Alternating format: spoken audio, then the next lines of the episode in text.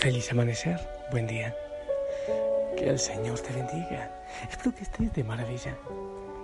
Algunos de ustedes, yo sé que algunos se preparan para ir ante el Santísimo hoy, jueves eucarístico, jueves sacerdotal, un día muy especial para orar por los sacerdotes, por la protección de los sacerdotes, por la conversión de nosotros los sacerdotes y de todos los consagrados. Hermoso preparando el amanecer Aquí yo lo disfruto, wow, de una manera única y maravillosa.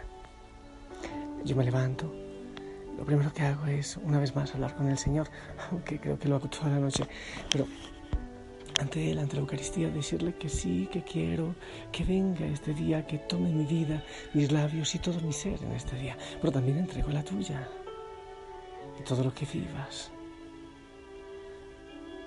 Me encanta ver amanecer y escuchar el canto de los gallos, los pajaritos, así que eh, abro la ventana, la puerta.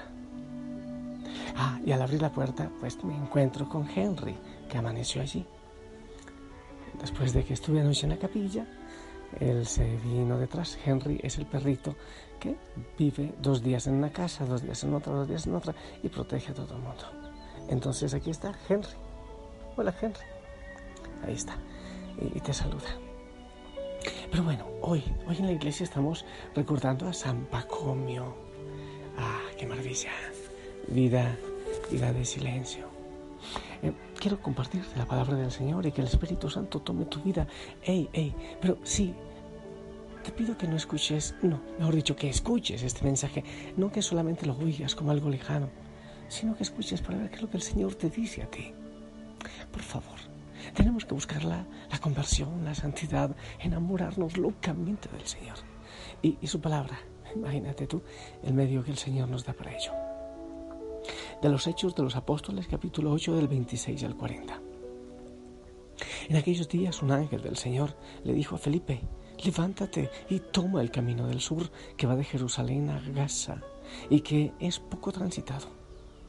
Felipe se puso en camino y sucedió que un etíope alto funcionario de Candaces, reina de Etiopía, y administrador de sus tesoros, que había venido a Jerusalén para adorar a Dios, regresaba en su carro leyendo el profeta Isaías.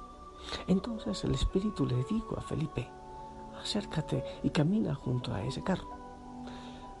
Corrió Felipe y oyendo que el hombre leía al profeta Isaías, le preguntó, ¿entiendes lo que estás leyendo? Él le contestó, ¿cómo voy a entender si nadie me lo explica? Entonces invitó a Felipe a subir a sentarse junto a él. El pasaje de la escritura que estaba leyendo eh, era este. Como oveja fue llevado a la muerte, como cordero que no se queja frente al que lo trasquila. Así él no abrió la boca. En su humillación no se le hizo justicia. ¿Quién podrá hablar de su descendencia, eh, puesto que su vida ha sido arrancada de la tierra? El etíope le preguntó a Felipe, dime por favor, ¿de quién dice esto el profeta? ¿De sí mismo o de otro? Felipe comenzó a hablar y, partiendo de aquel pasaje, le anunció el Evangelio de Jesús. Siguiendo adelante, llegaron a un sitio donde había agua y dijo el etíope, aquí hay agua. ¿Hay alguna dificultad para que me bautices? Felipe le contestó, Ninguna. Si crees de todo corazón. Respondió el etíope, creo que Jesús es el Hijo de Dios. Mandó parar el carro, bajaron los dos al agua y Felipe lo bautizó. Cuando salieron del agua, el Espíritu del Señor arrebató a Felipe. El etíope ya no lo vio más y prosiguió su viaje, lleno de alegría. En cuanto a Felipe, se en cuanto a Felipe, se encontró en la ciudad de Azoto y evangelizaba los poblados que encontraba a su paso, hasta que llegó a Cesarea. Palabra de Dios. Bueno, gente, como siempre, hay tanto, tanto que, que meditar en la palabra. El etíope iba leyendo.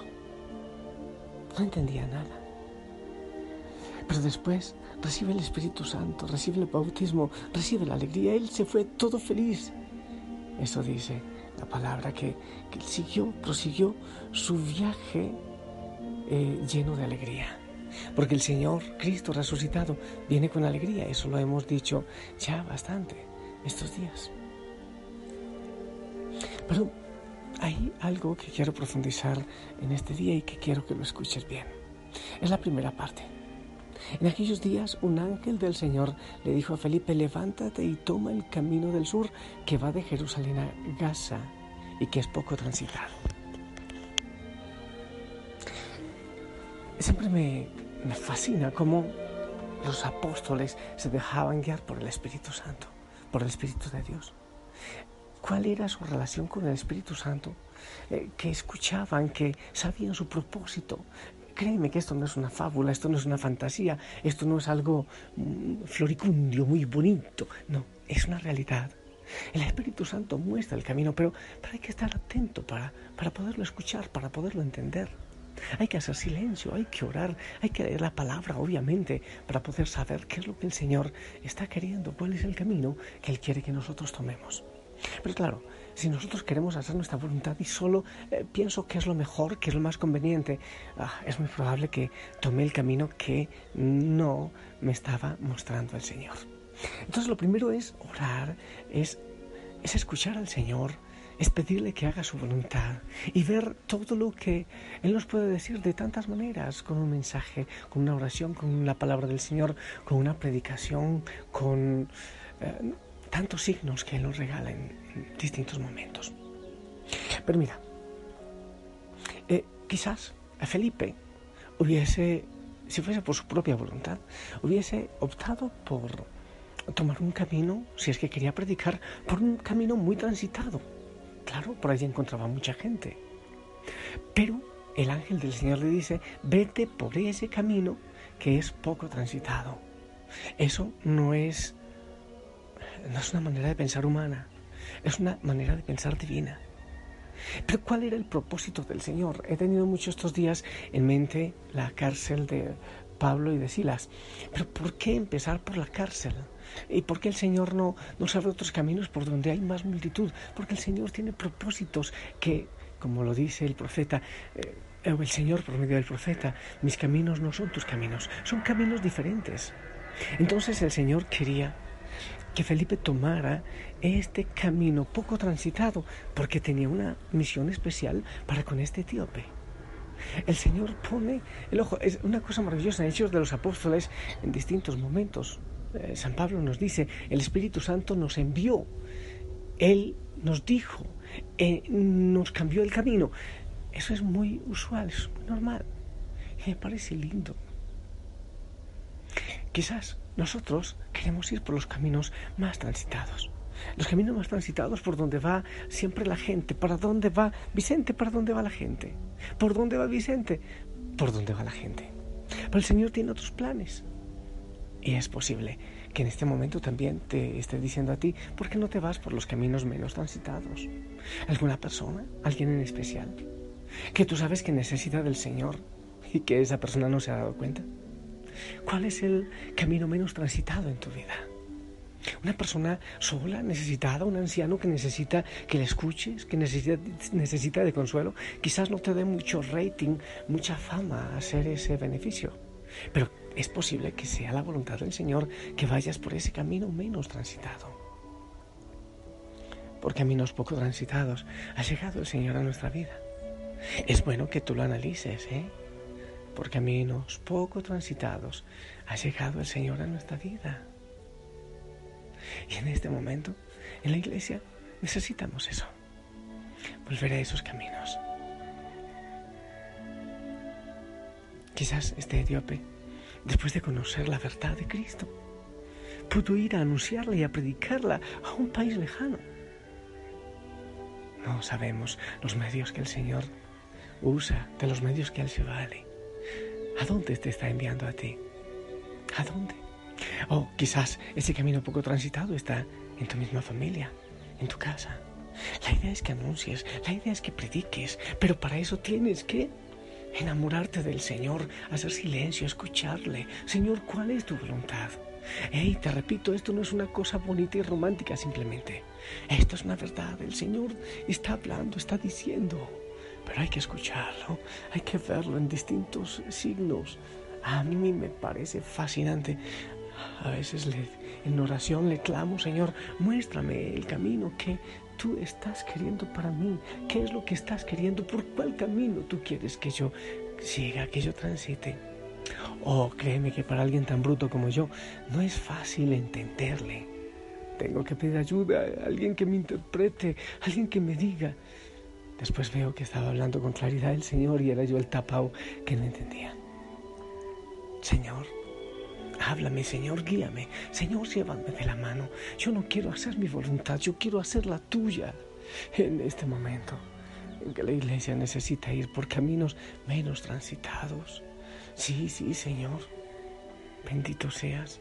Envía la fuerza del Espíritu Santo y que cada hijo, cada hija de la familia Osana, cada hoguera, ahora que en distintos países se están motivando a hacer sus equipos de servicio, Señor, llévanos, que seas tú iluminando nuestra mente, nuestro corazón nuestro camino, no necesariamente por caminos muy transitados. Bendito seas. Envíame a mí. Hace falta. El mundo te necesita.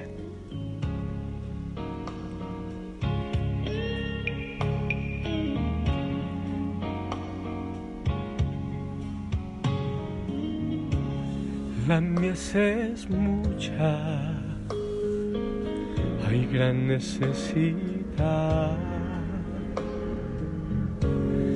Y pocos obreros al campo van.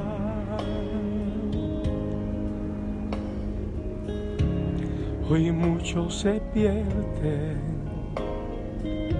viven sin dirección como oveja sin pastor.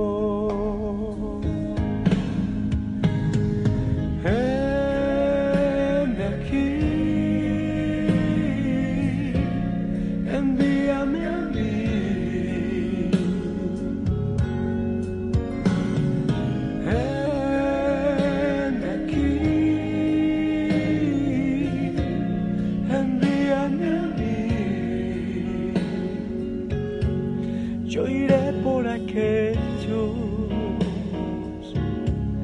que vagan sin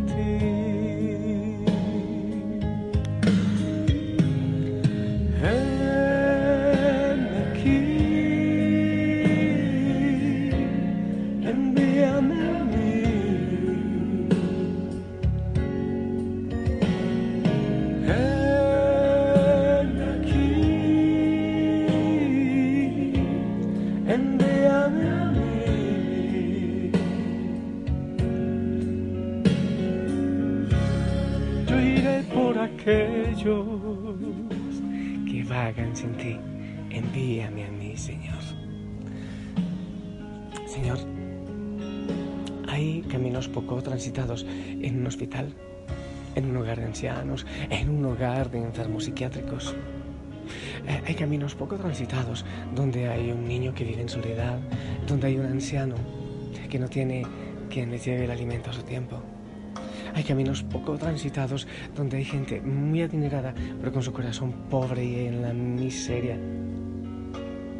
Hay caminos poco transitados en un hogar donde no hay diálogo, donde no hay amor, eh, donde no estás tú.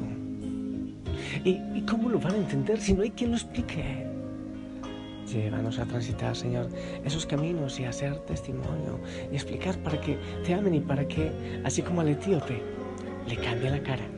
Estaba triste, no entiendo nada, pero después se fue alegre, feliz. Señor, y abre nuestros oídos para que podamos escucharte, escuchar tu voluntad, escuchar el camino que tú nos estás mostrando. Señor, la iglesia también necesita de nuestra mano, de nuestra ayuda, de nuestra colaboración. Los sacerdotes necesitan apoyo, fuerza, oración, conversión. Llévanos, Señor, llévanos. Danos la paz interior, pero quítanos la paz, esa que es mediocridad, esa que es eh, zona de confort, esa que, que es estancamiento. Bendice a tu iglesia, bendice a tu iglesia, bendice a tu iglesia, Señor, de manera especial en este tiempo. de persecución. Gracias Señor por la persecución. Gracias Señor. Gracias Señor por la persecución, porque ella nos invita a convertirnos de corazón. Y yo bendigo Señor a cada hijo, a cada hija, en el nombre del Padre, del Hijo, del Espíritu Santo. Amén. Familia linda, esperamos tu bendición, pero que es una bendición pidiendo la luz eh, para todos, para toda la familia Osana de la iglesia.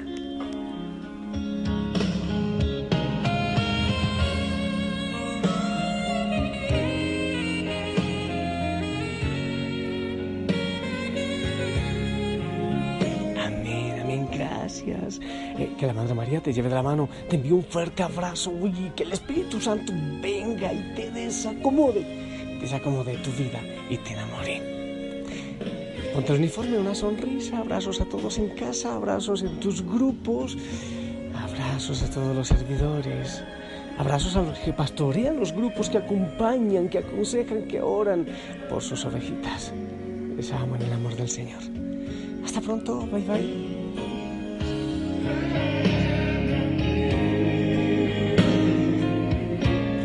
And